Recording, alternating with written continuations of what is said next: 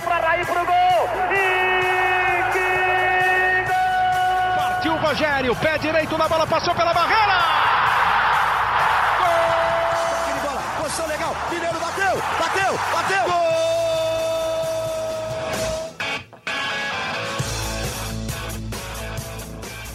Bom dia para quem é de bom dia, boa tarde para quem é de boa tarde, boa noite para quem é de boa noite. Se você está nos escutando de madrugada, boa sorte. Meu nome é José Edgar de Matos, eu sou setorista do São Paulo aqui no GE.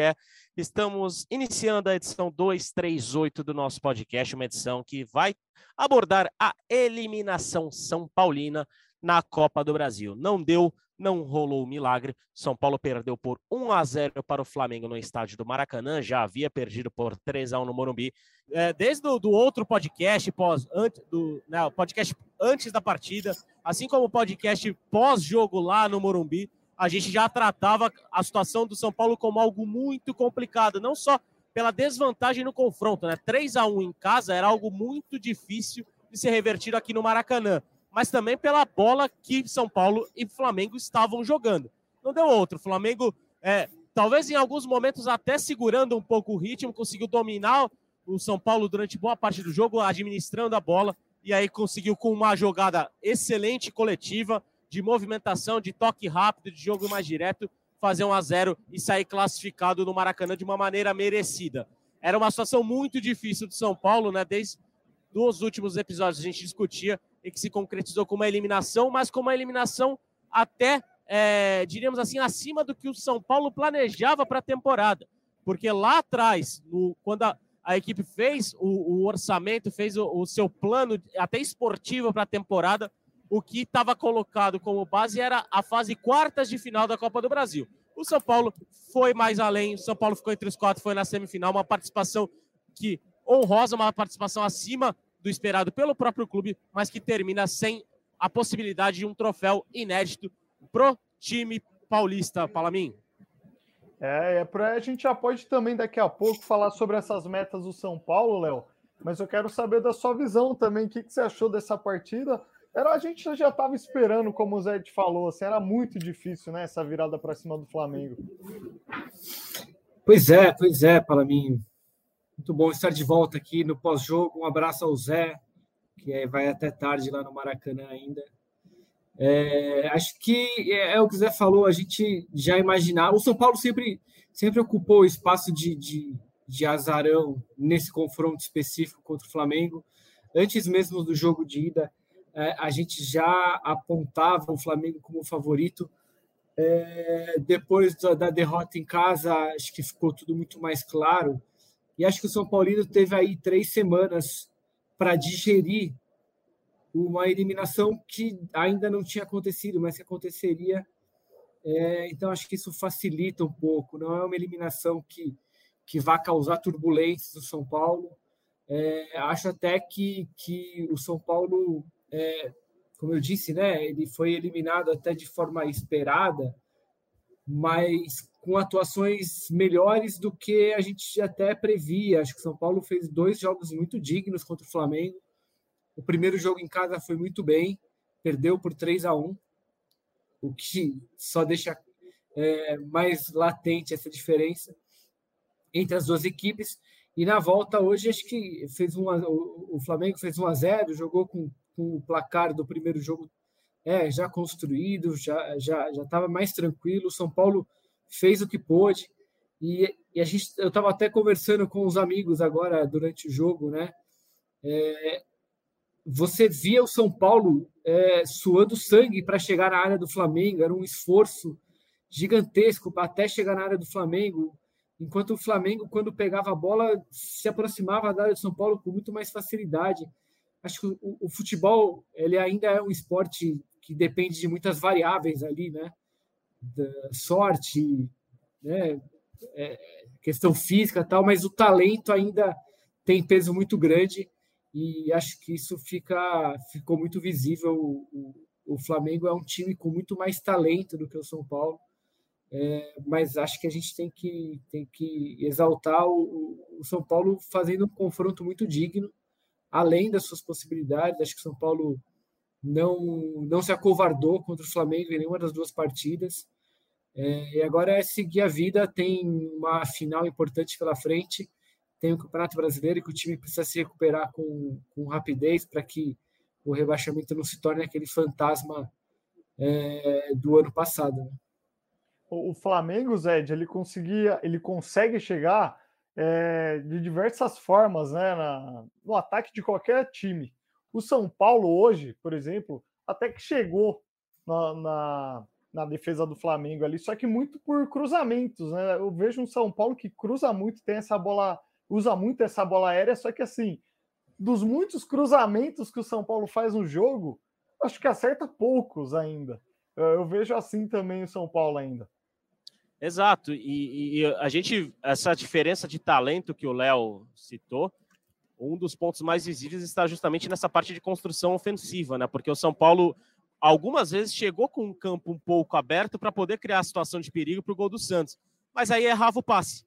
Patrick, por exemplo, destoou bastante do que vinha apresentando nos últimos jogos.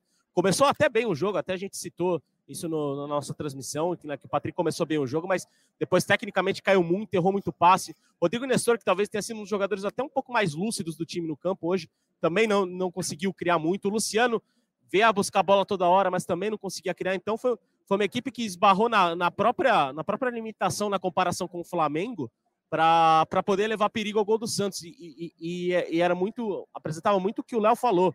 O São Paulo, para conseguir criar alguma coisa, precisava forçar, esticar muito a corda, diríamos assim. O Flamengo, mesmo, mesmo com a corda frouxa, levava perigo toda hora quando que, queria para o São Paulo. E o, o, São Paulo, inclusive no primeiro tempo, conseguiu aproveitar bem alguns espaços que o Flamengo dava ali no meio campo, mas aí né, faltava um tratamento melhor com a bola, um tratamento ali melhor para poder criar perigo, para poder incomodar mais o gol do Santos.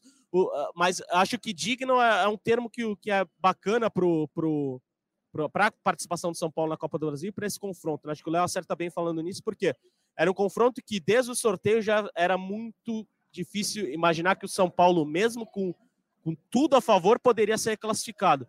E eu acredito que, não só por ter ido uma fase além na Copa do Brasil, mas pela forma que encarou o Flamengo nos dois jogos, acho que o saldo, apesar do, da frustração que o time está no momento, que o Rogério tá, também está, porque o Rogério não gosta de perder, acho que a, a, o, o, o, fim da conta do São Paulo na Copa do Brasil é um fim bem positivo diante do que se desenhava no começo da temporada. E tem, tem, tem gente nova chegando aqui no, no, no nossa gente, live podcast na Palamento. Acho que chegou o um momento, porque a gente está falando, obviamente, de uma maneira muito mais crítica, né, muito mais analítica, né, que é a nossa função aqui, mas a gente quer saber o sentimento do torcedor Afinal, foi ele quem sofreu durante 90 minutos, na verdade, quem sofreu durante 180 minutos nesse confronto diante do Flamengo. Então apresento aqui nosso Caio Domingues, voz da torcida. Caião, tá por aqui? Tá por aqui. Tá por aqui. Fala, Caião. Obrigado novamente por estar aqui conosco na nossa live, nosso podcast. E eu quero saber se é isso. Infelizmente, aquela, para o torcedor São Paulino e para a torcedora São Paulina, aquela sua profecia não foi concretizada em 2022. Mas a gente vai continuar né, repetindo esse mantra do Caio para as próximas temporadas não tenho a menor dúvida. Mas quero saber se a, o saldo São Paulino na Copa do Brasil é positivo, pegando também como base esses dois duelos contra o Flamengo. Seja bem-vindo, meu velho. Fala, Zé, Léo, Brunão. Cara, é, eu errei a profecia, mas eu errei o campeonato, não a profecia.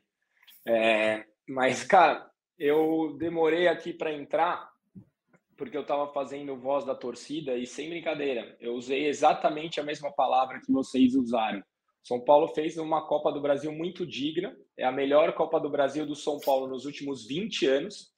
É, desde a final de 2000, o São Paulo não se apresentava tão bem. Ah, o São Paulo chegou numa semifinal há dois anos, é verdade. Mas esse ano a gente eliminou o Palmeiras, esse ano a gente jogou dois jogos muito bons contra o Flamengo. Eu diria que é a melhor Copa do Brasil do São Paulo nos últimos 20 anos. Então, é, digna foi a mesma palavra que eu usei, acho que a gente está mais ou menos na mesma página. A minha leitura de hoje é que, infelizmente, esse duelo foi decidido no Morumbi. São Paulo jogou até melhor no Morumbi. Se você olhar os dois resultados, você fala, ah, São Paulo jogou melhor no Maracanã. Não, São Paulo jogou muito melhor no Morumbi. São Paulo foi o senhor do jogo no Morumbi e a diferença técnica pesou para o lado de quem tem talento. O Flamengo, como vocês falaram, chega com facilidade, qualquer lance é, é, é, um perigo e é uma verdade. Infelizmente, hoje também concordo com o que foi falado pelo Zé, também falei aqui no vídeo. Os jogadores mais decisivos do São Paulo hoje tiveram uma partida abaixo, tecnicamente falando. Patrick, Caleri, Luciano, para mim, segurou um pouco mais a bola, deu uma enfeitada desnecessária. O próprio Reinaldo, o Bruno comentou sobre os cruzamentos. O São Paulo não tem um meio de campo criativo, então o São Paulo tem dois laterais que fazem ultrapassagem. O Rogério tentou essa linha de quatro com o Patrick e o Alisson fazendo essa dobra para que o São Paulo conseguisse chegar melhor no ataque e até funcionou. A diferença é que as nossas bolas caíram no pé de jogadores que não resolveram e as bo a bola que chegou no pé do Arrascaeta, ele fez um golaço e o Flamengo passou merecidamente. Estou é, chateado, estou assim decepcionado. Imaginei que o São Paulo pudesse hoje reverter o resultado, mas é, o São Paulo depois que tomou o gol ele jogava por duas coisas: por um milagre ou pela sua dignidade, pela sua camisa. E isso fez. Mesmo depois do, do, do gol sofrido, acho que todo mundo, inclusive quem estava dentro de campo, sabia que era impossível. O São Paulo poderia ter se entregado e saído hoje do Maracanã com o resultado que abalaria o time emocionalmente para o que vem pela frente. E não foi o que aconteceu. O São Paulo é, conseguiu manter a partida equilibrada. Não estou dizendo aqui é o troféu que jogou de igual para igual, não é isso. O Flamengo foi melhor, o Flamengo mereceu ganhar, mas o São Paulo teve uma postura digna. Voltamos a essa palavra. Então, se o São Paulo não sai classificado, ele não sai é, abalado de uma decisão que hoje poderia ser, poderia, se o São Paulo toma dois, três, quatro, emocionalmente, moralmente, a torcida que é, teve um, um pequena rusga com o time e voltou a abraçar o time na última quinta-feira, poderia sair novamente machucado. Eu não acho que é isso que acontece. Eu acho que a torcida, até a, a transmissão na Globo, mostrou no final da partida a torcida cantando para o time. Então, essa conexão permanece e o São Paulo, se não sai fortalecido, sai de cabeça erguida, infelizmente. O, a gente estava falando né, sobre a diferença de talentos e tal. É engraçado que antes do jogo de hoje, é, dessa quarta, quando você conversar com alguém, alguém os caras falam assim, olha, para o São Paulo se classificar, o São Paulo vai ter que fazer o melhor jogo do ano e o, e o Flamengo vai ter que fazer um jogo, o pior jogo do ano. Talvez nem assim que... fosse suficiente, né, Léo? É, eu queria falar assim, a gente esquece que na, o jogo da ida teve algo muito próximo disso. O São Sim. Paulo fez um baita jogo na ida, o Flamengo jogou mal e mesmo Sim. assim o Flamengo venceu por 3 a 1 e aí você vai olhar nas trocas que foram feitas no jogo de hoje, enquanto o Dorival, quando começou a trocar o time, colocou o Vidal, colocou o Diego, colocou o Cebolinha, o Ceni precisou colocar o, o, o Juan, o Éder, né, o Wellington pelo Reinaldo, porque o Reinaldo já estava amarelado, estava perigando ser expulso. Então, é, é uma diferença de talento que é, ela é muito grande que ela ficou clara nesse placar agregado de 4 a 1, acho. Exato. E, Palamin, quero saber de você. É... Além do talento, tem, tem mais algum, né, da diferença de talento, diferença de elenco, como o Léo citou aqui, tem mais algum ponto que você considera ter sido fundamental para o São Paulo não conseguir, pelo menos no placar, encarar o Flamengo né, e sair derrotado nas duas partidas e, consequentemente, eliminado da Copa do Brasil? Tem mais algum ponto que você né, acha que vale destacar nesse sentido? Posso responder rapidinho? Bola Com certeza, parada. Caio. É impressionante a diferença de bola parada. A gente está vendo aqui, ó, enquanto passa o replay. Vai lá, Caio, vai lá, todo, vai lá. O, o, todo o lance do Flamengo de bola parada é um perigo. A bola parada do São Paulo é horrorosa. A falta batida pelo Igor Vinícius hoje é, é, demonstra o que é o São Paulo na bola parada. Então, além do talento, o São Paulo precisa melhorar muito nesse fundamento. É uma sessão de escanteios que não, não, não geram nada, é falta na entrada da área, é lateral que é jogado a esmo. O São Paulo precisa melhorar muito nesse fundamento. Você via todo o lance do Flamengo era um perigo na nossa área. Então, além do talento, acho que falta, falta um pouco, não sei se é treinamento, se é, sei lá, se é tática, não sei te dizer. Eu sei que nossa bola parada está muito ruim. É, é, é, realmente esse ponto é interessante e, tem, e mostra que a ausência do Arboleda é fundamental nesse sentido, né? Porque o cara das bolas paradas aéreas no São Paulo, tanto na defesa quanto no ataque, é o Arboleda e o Arboleda está fora há algum tempo, né? Mas tá, tá acelerando a recuperação, quem sabe pode até ser uma surpresa na lista do Equador para a Copa do Mundo. Mas, Léo, é, eu queria saber, né, conversando com as pessoas né, nos últimos dias, é, é uma eliminação que, apesar de ser uma eliminação em que sempre é muito chato, não deve reverberar, não deve ter grandes consequências na, na linha de trabalho do, do, do, do Ceni e do São Paulo, né? Afinal, o grande objetivo, obviamente, é a Sul-Americana. É, mas acho que é, é, muito do que a gente estava falando, assim. É, é... O São Paulo entra, entra como zebra nesse, nesse confronto. Não é. Você não pode criar uma turbulência por uma eliminação como essa. E, e acho que o, o fato de São Paulo ter sido eliminado jogando relativamente bem, é, obviamente atenua essa questão. E, de novo, assim, o São Paulo perdeu o jogo de ida por 3 a 1 Foram três semanas digerindo uma eliminação que estava muito clara, assim, muito provável. Então, nesse meio tempo ainda teve é, a classificação para a Sul-Americana. Essa sim, esse sim era um confronto que poderia gerar muita turbulência no São Paulo se o São Paulo não tivesse conseguido é, virar o confronto contra o Atlético Goianiense. É, por diversas questões, a diferença entre, de investimento entre as equipes, a, a, a possibilidade de título, né? A Sul-Americana sempre foi um título muito mais factível para o São Paulo do que a Copa do Brasil. Então, não acho que, que essa eliminação possa criar qualquer tipo de turbulência no São Paulo. Como o Caio falou, é, o São Paulo se, se a, não só foi digno, como ele evita uma, uma, uma derrota mais traumática, alguma goleada, por exemplo, para o Flamengo, que até dirigentes a gente ouvia falar antes da, do confronto, falava assim, olha, a gente só não quer ser goleado pelo Flamengo, porque isso geraria muito problema, tal, e acho que é verdade.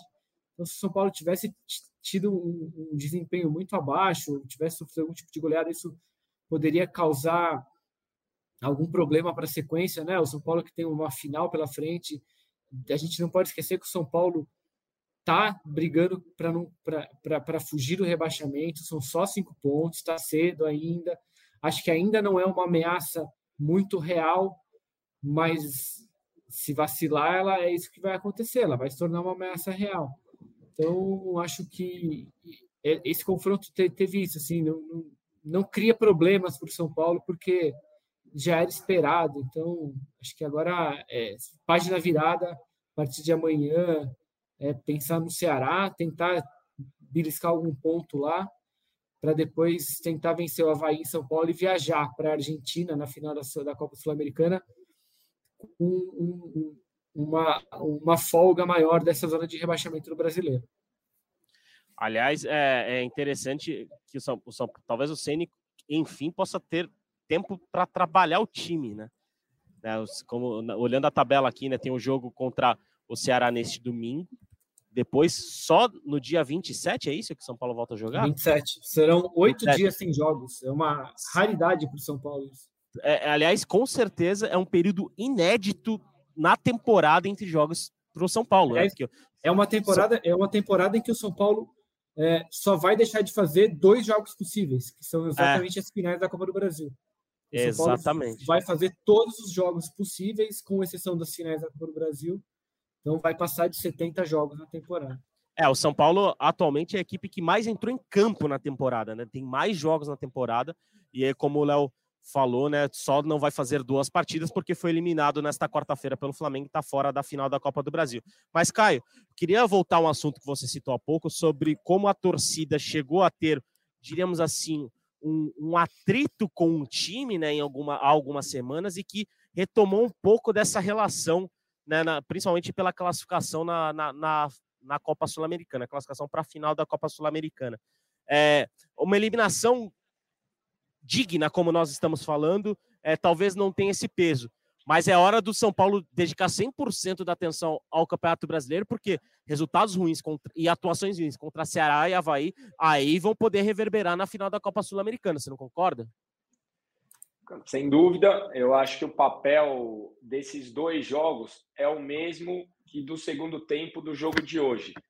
É deixar o São Paulo emocionalmente é, vivo, o São Paulo conectado à torcida, porque até então o Rogério disse na última entrevista que o São Paulo há três meses e meio, segundo ele mesmo, joga toda quarta e domingo. Então está jogando três meses e meio toda semana.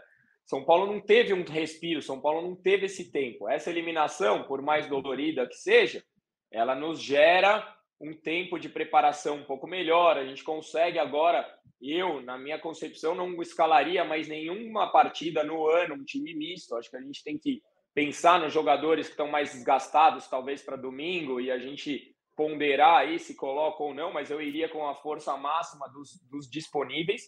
E esses jogos do Ceará e do Havaí, caso venham seis pontos, já nos dão uma tranquilidade para pensar na Sul-Americana. Caso não venha nenhum, já nos bate o desespero para pensar também no Z4, entendeu? Então, esses jogos eles são muito importantes para o que o São Paulo vai construir também no dia primeiro, não só para o Campeonato Brasileiro, mas para o que o São Paulo vai fazer na final. Caso a gente some aí pelo menos uns quatro pontos, a, acho que a gente chega emocionalmente muito bem na final do, de, de Córdoba.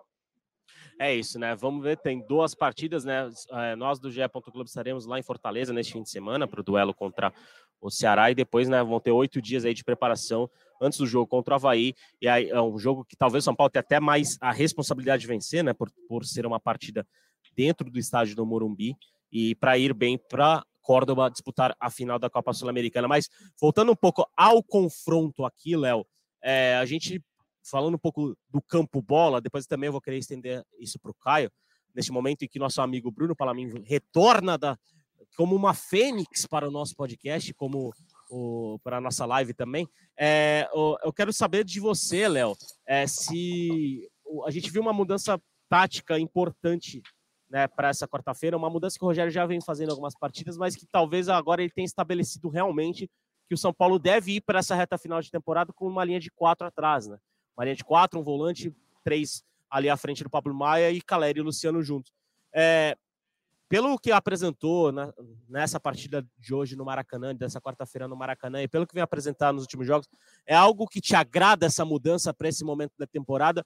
Ou é um, é um, é um risco que o Rogério está correndo, de, já que ele, né, durante a maior parte do ano, usou três zagueiros, né, usou o Miranda, o Diego Léo, e nessa, logo nesse momento decisivo da temporada ele resolve trocar. Como que você vê, enxerga essa alteração? E também tem algumas alterações de peças. Né? A gente viu o Igor Gomes perdendo completamente espaço no time, né? o Alisson está jogando. Como que você enxerga essas mudanças do Rogério para esses jogos decisivos e num momento tão próximo de uma final de Copa Sul-Americana?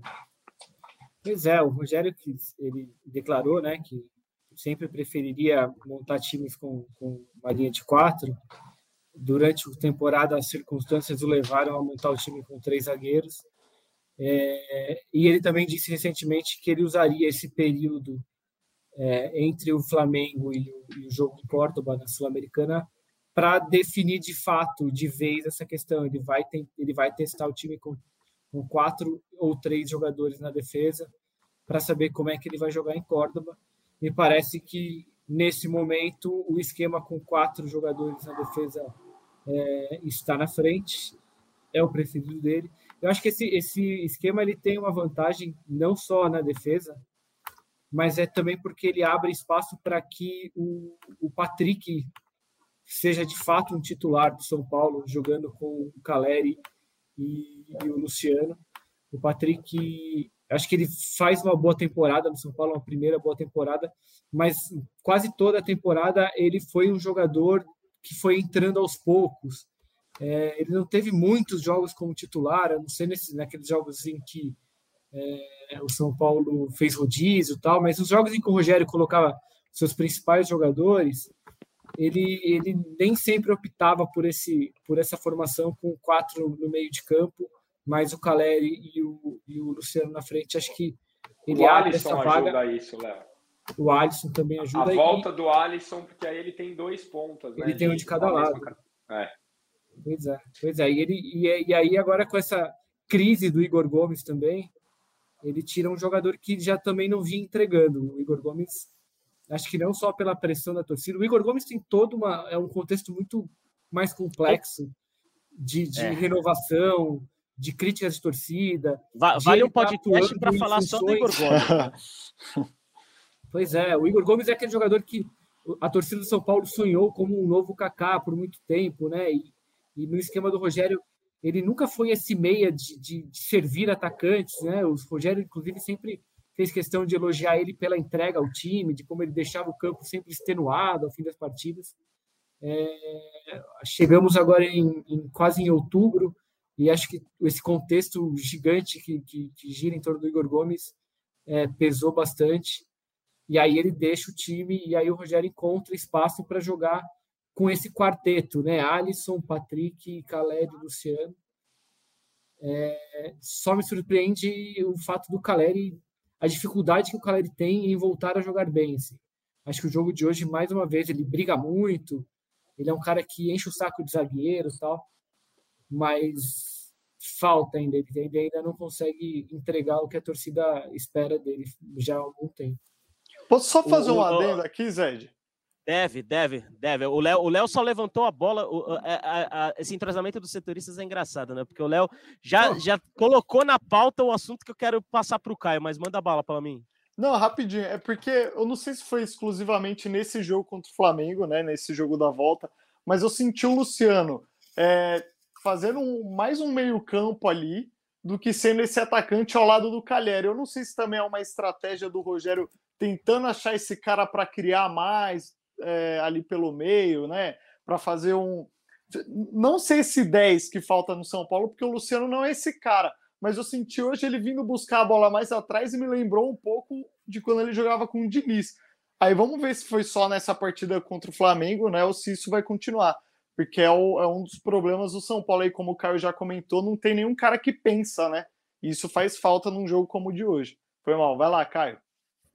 Imagina, não, eu só quero perguntar para o Caio o seguinte: é, é, o, eu queria falar justamente do Caleri, né? Porque teve um lance simbólico, acho que nessa partida, que é um gol que ele perde no segundo tempo, depois um chute do Luciano na trave, talvez a, a grande chance do São Paulo na partida, né? Com, com, acertando a trave do Santos, e o Caleri perde na sequência no rebote.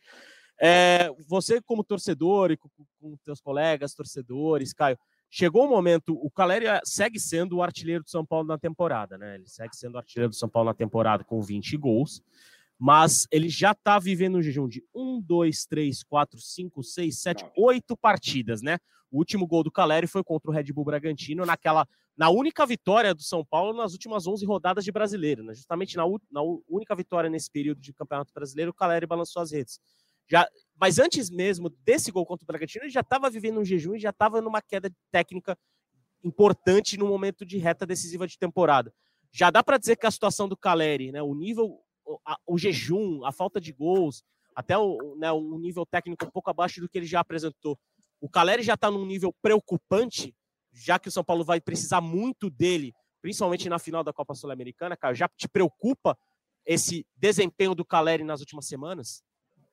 Zé, é, hoje, pela primeira vez, para usar a sua palavra, eu vi o Caleri preocupado.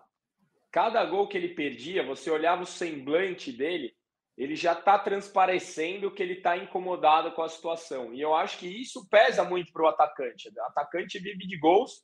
Eu acho sim que ele não vive um bom momento. O Caleri tem crédito. Eu já vejo algum torcedor querendo pegar no pé.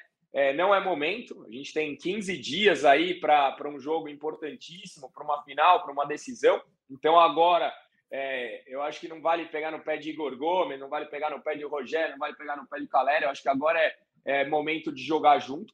Mas eu vejo o próprio Caleri preocupado. Assim, eu não tinha visto, porque o Caleri é um cara que se entrega, que não se entrega, né? O Caleri é um cara muito brigador. Hoje, depois desse gol que você citou, a cara dele já era um semblante de quem se entregou. Tanto que no lance seguinte, ele também tem uma cabeçada que, que é um ponto forte. O Caleri é um dos maiores cabeçadores do Campeonato Brasileiro uma cabeçada ele joga por cima, meio sem posicionamento, logo na sequência. Para mim, a, a, expressão corporal do Caleri já diz que ele também está muito incomodado. É, é uma, é uma. A gente percebe que, que ele tá, parece até ansioso em alguns momentos, né? Uma partida, numa, numa situação, num comportamento até parecido quando o Luciano vivia jejum, né? É, como que você vê esse, esse momento do Caleri, o, o, o Palamin também? É algo que o torcedor de São Paulo já deve se preocupar pensando numa decisão sul-americana? Eu acho que o torcedor de São Paulo já. O Caio tá aqui para para falar se eu tô errado ou certo, mas eu acho que o torcedor de São Paulo já tá se preocupando com esse momento do Caleri. Não é que perdeu a confiança nele, mas é o cara que é responsável pelos gols do São Paulo. E se o responsável pelos gols do São Paulo não tá fazendo, vai sobrar para alguém, que é, o Luciano estava conseguindo fazer os gols aí, mas não é aquele artilheiro igual o Calheri, né? Então acho que a torcida já está preocupada e tem uma coisa assim, a cada gol, a cada chance que o Calheri perde, parece que fica mais distante para ele assim de fazer o gol de novo. É, eu, eu, senti a mesma coisa que o Caio falou aqui, o semblante dele parece que ele está muito preocupado, mas é aquilo, ele tem 15 dias aí para se recuperar. O jogo mais importante do São Paulo da temporada é, é contra o Independente Del Valle na Copa Sul-Americana. Ele tem até lá para fazer gol. O São Paulo vai precisar muito dele, em especial nessa final da Sul-Americana, Zed. Agora, é isso. Só, Diga só me parece absurdo ainda a gente cogitar que o Caleri deixe o time de São Paulo. Né? Como é... assim? Ah, deixar o time não, titular, no caso. Ah, não. Que ele deixe o time titular, exatamente. Não, não, não, não. não dá para a gente Acho que até pela falta de, de concorrência, talvez. Né? É, e não tem jogador Éder, com a mesma característica, né? A, não, não e a fase do Éder não justifica qualquer tipo de sombra nesse momento também. É, não, eu falo Apesar isso do porque, assim, acho, que, acho que é um trabalho ainda mais duro para o Rogério, porque é mais difícil você recuperar um jogador do que substituir ele. Sim, sim. É, se você tem peças para isso. Então, acho que, é, acho que essa é uma dificuldade para o Rogério, assim, de, de recuperar o Caleri. Acho que o Caio falou dessa questão do nervosismo. Eu me lembro de um jogo contra o Fortaleza, recentemente, que São Paulo perdeu em casa, é, e que o Fernando Miguel foi o nome do jogo, segurou o São Paulo. Foi 1 a 0 para o Fortaleza. O, o Caleri ele perde um gol muito na cara na cara do Fernando Miguel ali, porque ele foram dois gols, é verdade, mas te, teve um lance específico que eu lembro é. que a bola sobra para ele e ele na ânsia de fazer o gol ele simplesmente bate. E o Fernando Miguel facilita, porque ele, ele bate do jeito que a bola vem, assim, então a bola vai para o meio e tal. E se ele, se ele consegue dar uma respirada antes, talvez ele até conseguisse colocar melhor a bola, para mim já ficou já ficou ali aparente que, que ele já estava nervoso e, e que isso já estava afetando a, a, a, as atuações dele. É, e, e, eu vejo o Caleri também um pouco fisicamente mais desgastado, porque é, duelos físicos importantes que geralmente ele ganhava, ele já não está ganhando tanto mais. Hoje, por exemplo, ele teve muita dificuldade para fisicamente ganhar do Léo Pereira, ganhar do Davi Luiz, né? Óbvio que são dois zagueiros de ótima qualidade, né? Dois dos principais zagueiros do país, mas o Caleri parece pela minha impressão, pelo que eu tenho visto, o jogo de São Paulo está tendo mais dificuldades é, né, nesse É o jogador né? que mais jogou na temporada, né? De longe. O Caleri é o, é o São Paulino Sim. que mais entrou em campo, mais esteve em campo esse ano.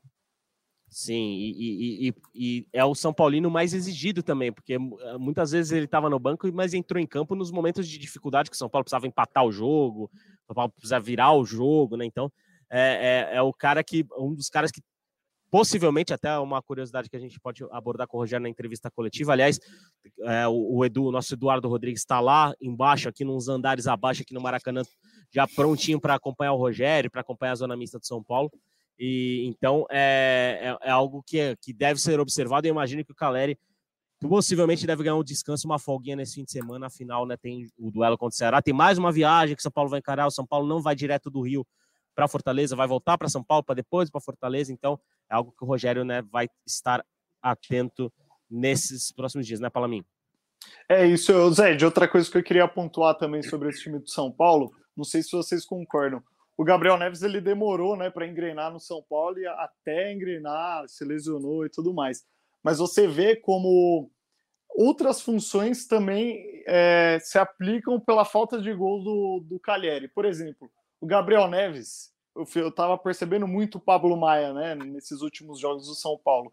Ele é um cara que não faz a bola andar para frente. Assim, ele, nossa, hoje foi demais. Ele voltava muito o jogo para o zagueiro, o lateral, ele não faz essa bola caminhar. Então, além da marcação que o Gabriel Neves, que eu acho que é melhor que o Pablo Maia ainda, é, ele faz essa bola chegar à frente com mais qualidade. O São Paulo sente muito isso, o Calheri em especial também. Porque apesar dele ser esse cara brigador, né, que recebe lançamento, briga com zagueiros e tudo mais, ele não, ele não recebe mais bolas é, com qualidade para conseguir segurar também, é sempre no confronto.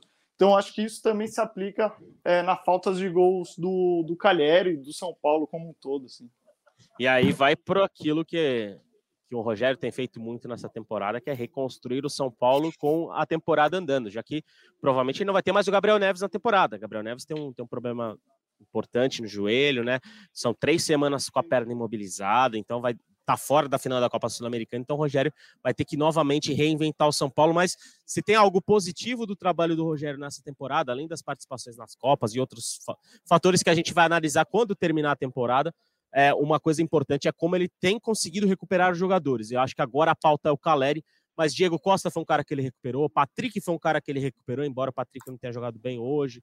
Pablo Maia é um cara que voltou também, oscila muito pela juventude, mas o Rogério conseguiu novamente trazer para junto né, e, e, ser um, um, nome importante nas últimas semanas. Então, é uma, é uma missão que o Rogério já se mostrou capaz e que agora vai ter duas semanas para recuperar o Caleri, para o Caleri chegar tinindo na final da Copa Sul-Americana. Mas só mudando um pouco de assunto, aproveitando que também essa, essa nossa live é podcast, para mim, é, afinal, a gente trata o São Paulo não apenas no campo bola, não apenas na participação da Copa do Brasil, como tem um movimento importante acontecendo fora das quatro linhas, né? Notícia trazida pelo nosso Leonardo Lourenço, até aproveitar a oportunidade de tê-lo conosco aqui nesse podcast para explicar. Afinal, Léo, o que, que é isso? Que história é essa do presidente Júlio Casares e do presidente do Conselho Deliberativo Outem Aires processarem torcedores barra é, oposicionistas, torcedores barra oposicionistas por críticas é, expostas na internet. O que, que você pode me contar para a gente e para o São Paulino, para São Paulino dessa história que é muito complicada, né, de ainda mais neste momento de reta final de temporada, quando o foco deveria estar dentro de campo, acaba tendo um foco fora de campo por conta dessa questão. Não, o que acontece é que, acho que, como a, a torcida já deve saber, a, foi renasceu um movimento na, no São Paulo pela, pela reeleição, pelo direito à reeleição, para que esse direito conste novamente no Estatuto do Clube, porque quando teve a reforma em 2016, a, a reeleição foi extinta do São Paulo, então é, os dirigentes, o presidente, o presidente do conselho, eles não podem se candidatar a um novo mandato. E algum, algumas semanas é, foi apresentada uma proposta de mudança do estatuto no conselho para que a reeleição se tornasse novamente um direito, para que os dirigentes do São Paulo pudessem concorrer a um novo mandato. Essa proposta foi aprovada no conselho e agora ela segue para a Assembleia de Sócios que é a, instância final dessa decisão do São Paulo. Se ela for aprovada, a Assembleia está marcada para o dia 24 de setembro. Se ela for aprovada é, no ano que vem, na eleição do ano que vem, o atual presidente Júlio Casares vai ter o direito de disputar a eleição novamente, se ele desejar. E ele já deixou claro que, se isso acontecer, ele será candidato. E o que acontece é que muitos torcedores do, do São Paulo, é, críticos a essa mudança, é, a, acusam a diretoria de São Paulo, o presidente Casares, o presidente Outem, que também vai ser beneficiado caso isso, o, o Outem presidente do conselho, né, também vai ser beneficiado caso a proposta avance, é, de estarem dando um golpe no clube. É, e dois sócios do São Paulo é, que fizeram essa associação, apontando essa mudança do estatuto como sendo um golpe, estão sendo processados pelo presidente do São Paulo e pelo presidente do Conselho, que acusam difamação, que é aquela, aquele crime contra a honra, né, de imputar algum tipo de, de comportamento é, que, que, né, de, de, difamar essas pessoas. Então, o, o Júlio Casares e o Outen estão processando esses dois sócios do São Paulo, torcedores, oposicionistas, e eles apresentaram uma queixa-crime, né, ao juizado especial criminal aqui em São Paulo. É, eu tive acesso a a um, parecer do Ministério Público é, que, que o parecer diz que é, é só uma burocracia, mas que é, o juizado especial criminal ele cuida de casos menos problemáticos, digamos, digamos que tem são casos em que a pena máxima é de até dois anos. E o Ministério Público apontou que, nesse caso específico, como o crime é feito é, supostamente pela internet, por meios digitais, a pena é triplicada, então essa pena máxima ela excede esse limite dos dois anos, então ela, esse processo ele tem que deixar o juizado especial criminal e seguir para a justiça comum, é só uma burocracia, mas é algo que vai arrastar esse processo. É... E o que a gente falou com os advogados, acho que até foi você que falou com ele, né, Zé? É que é um, uma sensação de, de intimidação ou de censura por parte desses sócios. Aí, se você quiser até explicar melhor o que o advogado te falou. Exatamente, né? É, a gente conversou com, com o advogado de três dos torcedores interpelados, né? Que, aliás, eles ainda não foram notificados, né? Pela dos processos, mas a gente conversou durante a tarde, né? Depois que o Léo publicou a matéria com o Fernando Calix, né? Que representa três desses torcedores processados por dirigentes. Obviamente, eu, Léo, a gente não sabe quem são os torcedores, mas por uma pura uma questão de exposição, por uma questão deles não terem sido notificados, né? Oficialmente, a gente não vai dar o nome, não vai expor os torcedores, é uma questão ética, né? Que a gente respeita e respeita bastante aqui nessa casa. E conversando com esse advogado, é, ele disse que trata-se de uma evidente utilização indevida do judiciário, reconhecido pelo excesso invencível expediente de trabalho. O grupo político que administra o São Paulo persegue sistematicamente aqueles que comungam de opinião crítica contrária à gestão. Justamente isso que o Léo falou, né, usando os termos que ele passou na nota oficial para a gente, é, os torcedores e, e o, o, advogado enxergam como uma maneira, uma obra intimidatória, uma obra de até um ponto, um grau de censura por parte dos dirigentes são paulinos. Caio, obviamente não tem como não te colocar nesse meio, não tem como não te colocar nessa, né, nessa discussão. Deixa, deixa é... só antes do Caio falar, só um ponto que acho que é importante para esclarecer. Claro, Léo, é, claro. É que essas ações, é, as custas das ações foram pagas pelo São Paulo. É, mas não é exatamente, elas não foram exatamente pagas pelo São Paulo. Só para uh, os boletos, né? Uhum. Para quem que a gente conhece bem o que é um boleto, é, Nossa, nos boletos constam o São Paulo como pagador daquelas custas. Mas o que acontece nesses casos é que o, o próprio advogado que patrocina essa ação, ele, ele é quem, quem banca esse, esse primeiro pagamento e depois ele geralmente é ressarcido. No caso do São Paulo, o, clube tem um seguro para esses casos em que dirigentes do clube acionam a justiça né, por conta de questões relacionadas ao exercício do cargo, como é nesse caso. Então, o que o São Paulo diz é que é, o advogado que pagou os boletos ele será ressarcido a partir do momento em que o seguro for acionado, então ele vai receber de volta. Então, o São Paulo diz é que não, não saiu necessariamente um dinheiro do cofre do São Paulo para pagar essas ações, mas de qualquer forma, é, acho que é importante pontuar que o, tanto o Júlio como o Ontem, eles acionaram a justiça por questões relacionadas ao cargo que eles ocupam. Então, o São Paulo, inclusive, se, se vê é, capaz de ser, é, uma, de, alguma forma, parte nessas ações, é, e até para pedir o ressarcimento do seguro que eles têm. Perfeito. Importante você mesmo pontuar.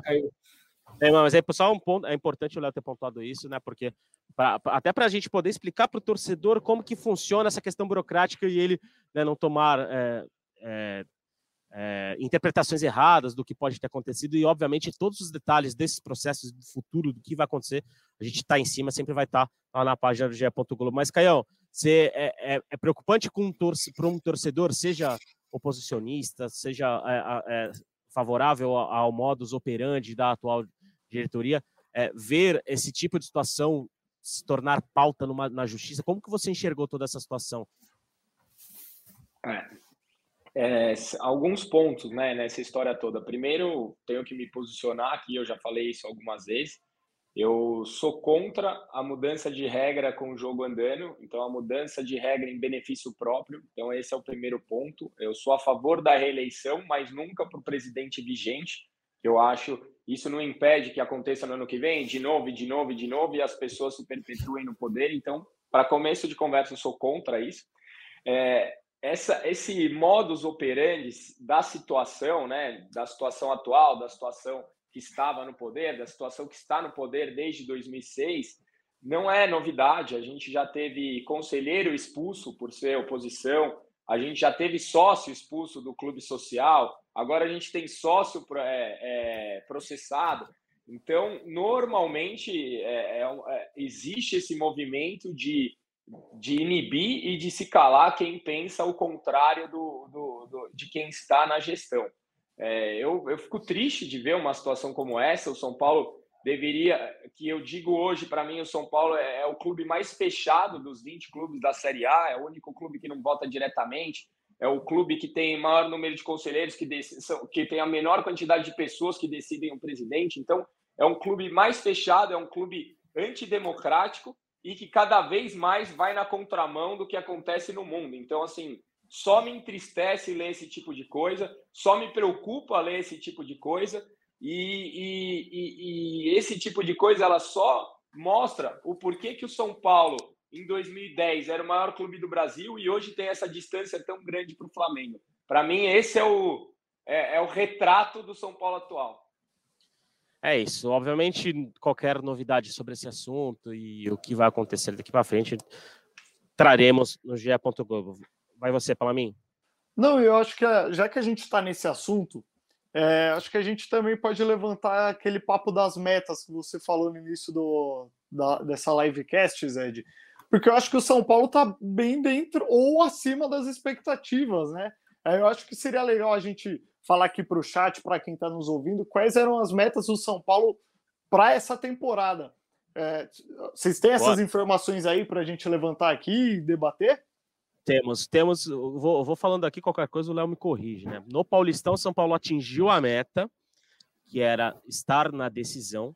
Né? Lembrando que São Paulo esteve a 90 minutos do, de, de, conquistar o bicampeonato estadual, né? Tinha vencido o Palmeiras por 3 a 1 a primeira partida no Morumbi, acabou goleado por 4 a 0 na volta e ficou com o vice-campeonato paulista. Então, chegar na final era o grande objetivo do São Paulo no Paulista e São Paulo cumpriu essa meta. Na Copa Sul-Americana, a meta também era chegar à decisão, ou seja, São Paulo cumpriu a sua meta né, de alcançar a final do torneio continental. Na Copa do Brasil, São Paulo superou a sua meta, porque o que estava planejado era alcançar a fase quartas de final. São Paulo foi além, foi uma fase além, né, e caiu somente na semifinal, somente na disputa dos quatro melhores nesse duelo contra o Flamengo, que estão que né, resultaram nessa livecast. Aí o grande problema é o Brasileirão, porque o São Paulo se planejou para figurar no G6, para ser no mínimo sexto colocado.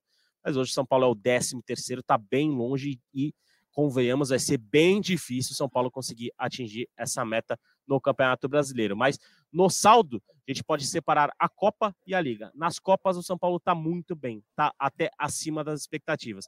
Mas na Liga está muito abaixo e pelo segundo ano consecutivo, né? Já que vale reforçar a memória do torcedor ou da torcedora mais desavisada que o São Paulo no ano passado brigou para não cair no Brasileiro. Só foi se salvar do rebaixamento na penúltima rodada ganhando do Juventude.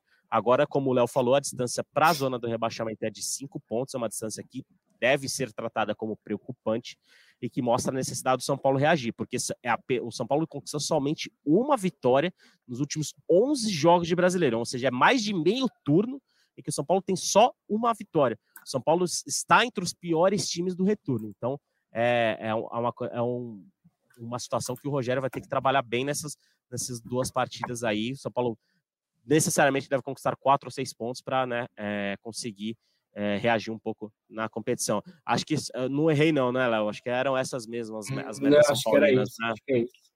É isso, acho que é tem um ponto importante sobre a meta, que apesar do São Paulo estar tá distante da, da, da, do planejado no Campeonato Brasileiro, ganhando o título da Sul-Americana, se coloca na Libertadores e aí a gente não compromete o ano que vem não ganhando o título da Sul-Americana, estando onde está no Campeonato Brasileiro, pode rever meta financeira para o ano que vem, porque o São Paulo vai abrir mão de muita receita, de visibilidade. A torcida do São Paulo está num momento. Esse é o, o, ano com a maior média da nossa história e deve seguir assim por até o final do ano. A torcida do São Paulo vive um momento de sinergia com o time que uma classificação para Libertadores ajuda demais o São Paulo em termos de bilheteria, em termos de venda de camisa. Então, potencialmente, é, qualquer meta vai por água abaixo se o São Paulo não se classificar para a Libertadores. É, eu acho que assim, se antes a Copa do Brasil e a Copa Sul-Americana atrapalhavam o São Paulo no foco do, do Brasileirão, agora não atrapalha mais. O São Paulo tem aí até pelo menos a final da Sul-Americana no dia 1 de outubro, Léo, para se recuperar no Brasileirão. Então, assim, Agora não tem outro torneio para desviar o foco. Acho que São Paulo consegue. Tudo bem que primeiro de outubro não tá tão longe assim, né? Eu falei, nossa, até primeiro de outubro parece que tá longe pra caramba. Não tá. Como, é, como diria o outro, tá logo ali, né? Tá logo ali, exatamente. Mas é, agora encontrou um período que pode focar mais no Brasileirão. É, é que eu acho que assim, a gente, quando a gente fala dessas metas, é, são as metas que constam no orçamento do São Paulo, e acho que é, elas têm muito mais um objetivo financeiro do que esportivo, que é, é uhum. elas é uma forma do São Paulo prever receitas com premiações a partir dos campeonatos, tal. Então, acho que do ponto de vista esportivo, é, eu, na minha opinião, o São Paulo faz uma temporada acima das expectativas. Concordo. É, como a gente lembrou, o São Paulo brigou para não cair no ano passado. Acho que o São Paulo faz uma temporada acima das expectativas ainda que, que tenha investido em várias contratações, muitas delas de, de desempenho duvidoso, é, acho que São Paulo faz uma, uma temporada acima das expectativas, com final de Paulista, final de Sul-Americana, é, semifinal de campeonato da Copa do Brasil. Acho que a posição de São Paulo no Campeonato Brasileiro é consequência dessa escolha do, do Rogério pelas Copas, porque era impossível jogar os três campeonatos é, da mesma forma, não tinha condições. São Paulo, o Rogério tinha que, que fazer uma escolha. É, imagino que agora, sem a Copa do Brasil e com a Copa Sul-Americana, um jogo só, é, como o Caio falou, o Rogério não vai ter mais motivos para jogar com time reserva. E pelo menos a minha expectativa é de que essa zona de rebaixamento, a partir daí, ela se torne mais distante do São Paulo. Eu acho que é o que vai acontecer mas acho que é um, acho que é um bom ano para o São Paulo. São Paulo, é, de novo, a gente lembra que o São Paulo quase, quase caiu no ano passado. É, olha, você chegar numa semifinal de campeonato de Copa do Brasil contra o Flamengo, jogar de igual para igual, jogar, chegar numa, ah, mas como o Caio falou também, é, não ir à Libertadores no ano que vem será uma frustração e um baque muito importante para o São Paulo. São Paulo já não jogou a Libertadores esse ano, é, faz muita falta do ponto de vista de receita também, porque na Libertadores você faz pelo menos três jogos em casa com o Morumbi lotado, então dá para imaginar aí que são, sei lá, 12 milhões de reais que deixam de entrar no, no só de bilheteria, né? Porque obviamente a Sul-Americana não tem o mesmo apelo. A Sul-Americana só passou a ser tratada com, como relevante para o São Paulo a partir do momento que o São Paulo avança para as quartas de final, para as oitavas de final primeiro, né, contra a Católica. É, e todos no São Paulo deixaram muito claro desde o primeiro dia, desde o dia 1 de janeiro, que o objetivo era conquistar uma vaga na Copa Libertadores. É, para mim, isso só será possível pela Sul-Americana. O brasileiro já não é mais uma possibilidade, ainda que aquelas muitas vagas comecem a se abrir no brasileiro, com campeão de Libertadores, campeão de Copa do Brasil. É, acho que é muito difícil, ainda que, sei lá, chegue, não sei nem se é possível, acho que chegar às nove vagas mais do brasileiro, acho que não. Acho que pode não, porque a Sul-Americana somos nós, né?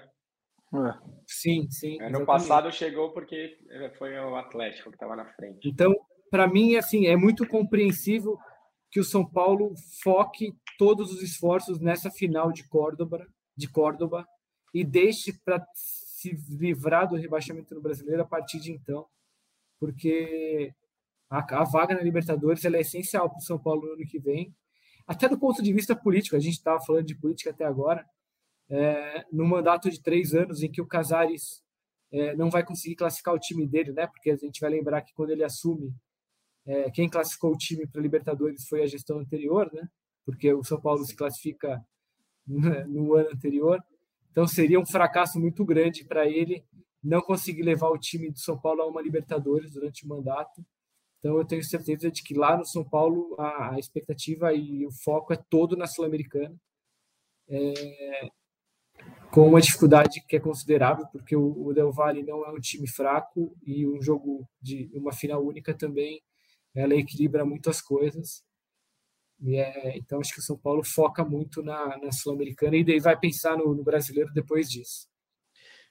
É isso, e, e, é, é muito isso. Dia primeiro é o jogo da temporada de São Paulo. Agora, definitivamente, será o jogo da temporada de São Paulo, porque o título pode amenizar muitas situações, mas se o clube ficar com o vice-campeonato, aí muitas questões serão escancaradas, e aí vai ser um fim de temporada extremamente frustrante e de muita pressão, principalmente para a diretoria do clube. Vamos, estamos indo para a reta final, Palaminha, é isso mesmo? É isso. Acho que a gente pode passar aqui para quem está nos ouvindo e nos acompanhando aqui na live a agenda do São Paulo, Zed. Quais são os próximos desafios do tricolor aí no final de semana e já na semana que vem? Bora lá, né? Para repassar, para a gente arrematar esse podcast, essa livecast, no caso, né? Ceará, dia 18, agora no domingo às quatro da tarde, lá no Estádio Castelão. Terça-feira, dia 27, São Paulo e Havaí, às 19 horas, lá no Morumbi. E essa partida é a partida que antecede a grande final da Copa Sul-Americana. São Paulo Independiente Del Valle, em Córdoba, na Argentina, a partir de 1 de outubro, a partir das 17 horas. Nosso amigo Eduardo Rodrigues estará lá em Córdoba, vai passar a semana em Córdoba, então, obviamente, vamos trazer quando estivermos mais perto, mas São Paulino pode esperar que o Gé. Globo vai fazer uma baita cobertura, vai estar em todo momento bem perto de São Paulo, lá nessa final da Copa Sul-Americana. Lembrando que São Paulo busca o bicampeonato da competição continental. Já rumando para essa reta final, agradecer ao Léo Lourenço. Sempre um prazer enorme estar com você, dividindo os microfones, dividindo a, o debate do São Paulo Futebol Clube. Quero passar e saber o seu destaque final, Leozinho. Obrigado, viu, por estar aqui conosco. Agora, à meia-noite e quarenta. Cara, meu destaque é mais uma dúvida, uma expectativa de saber como é que o São Paulo vai para o Ceará para enfrentar o Ceará. É, eu sinceramente acho que o Rogério ainda vai poupar jogadores porque há um temor por lesões. É, qualquer lesão nesse momento significa um desfalque na final da Sul-Americana. O Gabriel Neves já é o caso desse, ele se lesionou contra o Atlético Goianiense e a gente já sabe que ele não terá condições de jogar contra o Independente Del Valle. Então eu acho é, que o Rogério deve escalar um time, se não um time todo reserva, como fez contra o Cuiabá e contra o Corinthians, pelo menos ele vai, imagino que ele vai poupar muita gente, porque é, qualquer lesão nesse momento é um desfalque para essa final. E como a gente acabou de falar, o São Paulo se afunila para essa final, tá todo mundo pensando só nisso. Então vamos aguardar aí o encaminhar da semana para saber o que, que o Rogério vai fazer lá no Ceará. E acho que aí depois contra o Havaí ele vai ter 10 dias, quase 10 dias até lá. Acho que aí é uma situação diferente. Mas acho que domingo em Fortaleza é, a minha expectativa, pelo menos, é de que o São Paulo jogue com, no mínimo, um time misto. A ver. Amigos, obrigado e até a próxima. Valeu, Leozinho. Caião, é, podemos concluir que é uma eliminação que, obviamente, é dolorida, né? O São Paulo, é ruim para o São Paulo ser eliminado de qualquer competição por ser simplesmente São Paulo, mas é algo que né, foi de uma saída digna, uma saída que o torcedor pode ficar confiante pensando né, nessa final da Copa Sul-Americana. Então, te convido a dar o seu destaque final e agradecer mais uma vez tua participação aqui conosco. Aquele abraço, meu amigo. Bom, um abraço a todo mundo aí, valeu participar novamente. Essa foi uma eliminação dolorida lá no Morumbi. Agora, como o Léo comentou, a gente teve três semanas para pensar em tudo o que aconteceu. Então, a gente, apesar do meu otimismo pré-jogo, já era uma, uma eliminação esperada, então a gente sai de cabeça erguida e vamos que, pro, pelo que, pro que tem pela frente aí. É isso. Valeu, Caião. E você, Palamin, obrigado por dividir novamente a apresentação Eu comigo. que agradeço. Uma honra, meu, meu, meu craque. Fiquei sabendo que já tá come... o Palamin já tá brilhando com a camisa da, da equipe do, do GE, do Sport TV e da Globo, viu, Leozinho? É, teve, teve, um joguinho bom lá, foi legal, foi legal, foi legal. Deu para fazer um golzinho lá. Mas eu que agradeço, Zed. Muito bom estar aqui com vocês no pré, no pós.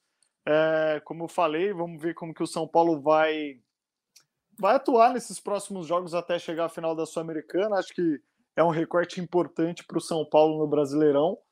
É, então, tô aí, vamos, vamos ver. Tô na expectativa para ver como que o Rogério vai mandar esse time a campo e acho que o São Paulo tem que abrir os olhos para o brasileiro, apesar do maior objetivo ser a final em Córdoba. Valeu, gente. Muito obrigado. Valeu para mim, valeu Léo, valeu Caião. Obrigado a você, São Paulino e São Paulina, que está conosco nessa livecast. São meia-noite e 44 agora. Já estamos na fase da boa madrugada, como diria Leandro Canônico. Então, ficamos com vocês até a próxima. Então, deixo aquele beijo no coração e aquele abraço na alma de cada um de vocês. E fique conosco que estamos aqui, seguiremos na cola de São Paulo até dia 1 Vai ter muita cobertura, muita coisa boa do Tricolor lá na página do GE. Globo. Valeu, gente. Até a próxima, hein?